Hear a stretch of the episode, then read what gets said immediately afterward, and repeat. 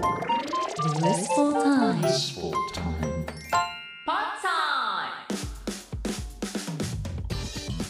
こんにちは。小林拓一郎がナビゲート ZIPFM Blissful Time。ここからは日替わりコーナーをお届けします。毎週火曜日は Pod Time いろんな歴史を駆け足で振り返ってご紹介しています。また後日このコーナーは ZIPFM のポッドキャストでも配信します。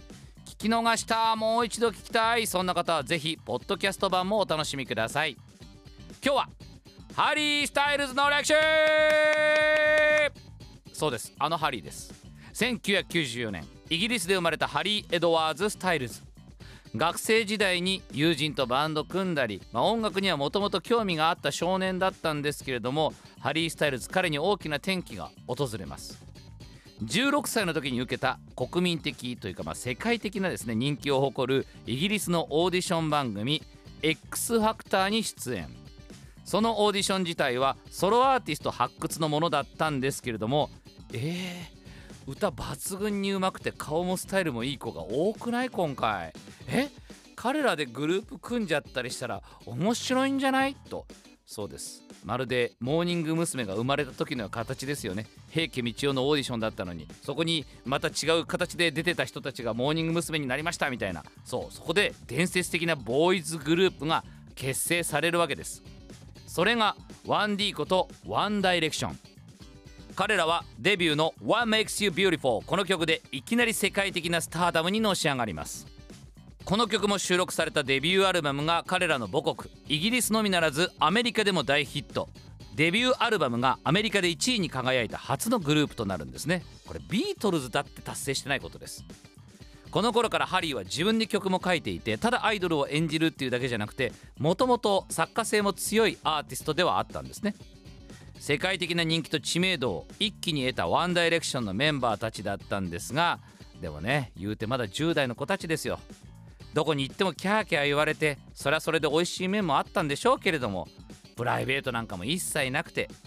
家に帰ってお母さんに会いたい、まあ、そんな風に寂しさを口にするメンバーのドキュメンタリーを当時見ましたね。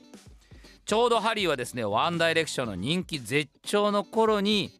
テイラー・スウィフトテイラー担当お付き合いしてたんですね。でテイラーが書いた「Style」っていう曲があるんですがこれはあのハリー・スタイルズのことですね。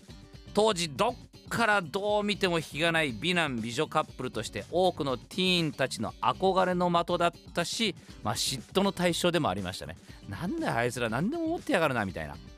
ワンダイレクションはその後も順調にスター街道をひた走るんですけれどもやはりその存在が大きくなるスピードがあまりにも速すぎたのか4枚目のアルバムを出した直後にメンバーのゼイン・マリックが脱退を表明します。その後グループは4人で活動していくことを宣言するんですけれども、まあ、しばらくすると活動休止に至り今もなお活動は再開されないままです。それぞれメンバーがソロ作品を出す中ハリーもついにソロデビューを果たします。デビューアルバム「ハリー・スタイルズ」2017年5月にリリースされてイギリスアメリカオーストラリアを含むいくつかの国で1位を獲得。ハリーは音楽にとどまらずクリストファー・ノーラン監督の戦争映画「ダンケルク」っていう映画では主役を演じるなど役者としても活躍します。さらには「サタデーナイトライブ」っていう昔からやってる長寿番組があるんですけども演者として出演するだけではなくて自ら司会までやってしまうなど今まで眠らしていた才能を次から次へと開花していきます。で最近はファッション業界からも注目を浴びているんですよね。いわゆるそのアイドル時代の少しワイルドな男の子的なファッションからは脱却。ちょっと太めのフレアパンツを履いたりとかフリフリがついたシースルーのドレスみたいなシャツ着たりとかかなりジェンダーレスなファッションが男女問わず多くの若者たちに支持されてるんです。そんなハリーが最新アルバムをおよそ2年半ぶりにリリース。新曲「As It Was」は一旦は自分を見失ったものの再発見してその新たな自分を自ら受け入れているよまさにこの多岐にわたって才能を発揮し始めた今のハリーのことを歌ったかのような歌なんですよね。なんかみんなが求める 1D のハリーっていう呪縛から解き放たれたなっていう感じがあります。で皮肉なことに